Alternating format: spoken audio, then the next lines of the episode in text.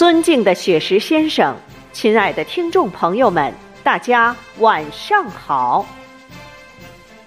由央影音栏目部主办，香雪台朗读者二部承办的“铭记历史、致敬英雄、纪念抗美援朝七十二周年”朗诵会现在开始。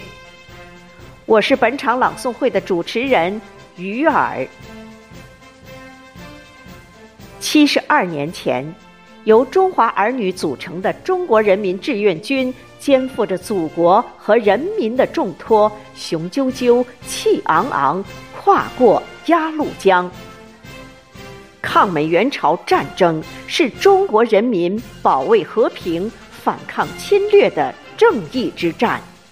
抗美援朝战争的伟大胜利，是中国人民站起来后。屹立于世界东方的宣言书，是中华民族走向伟大复兴的重要里程碑，对中国和世界都有着重大而深远的意义。首先，让我们隆重的请出总策划人雪石先生讲话。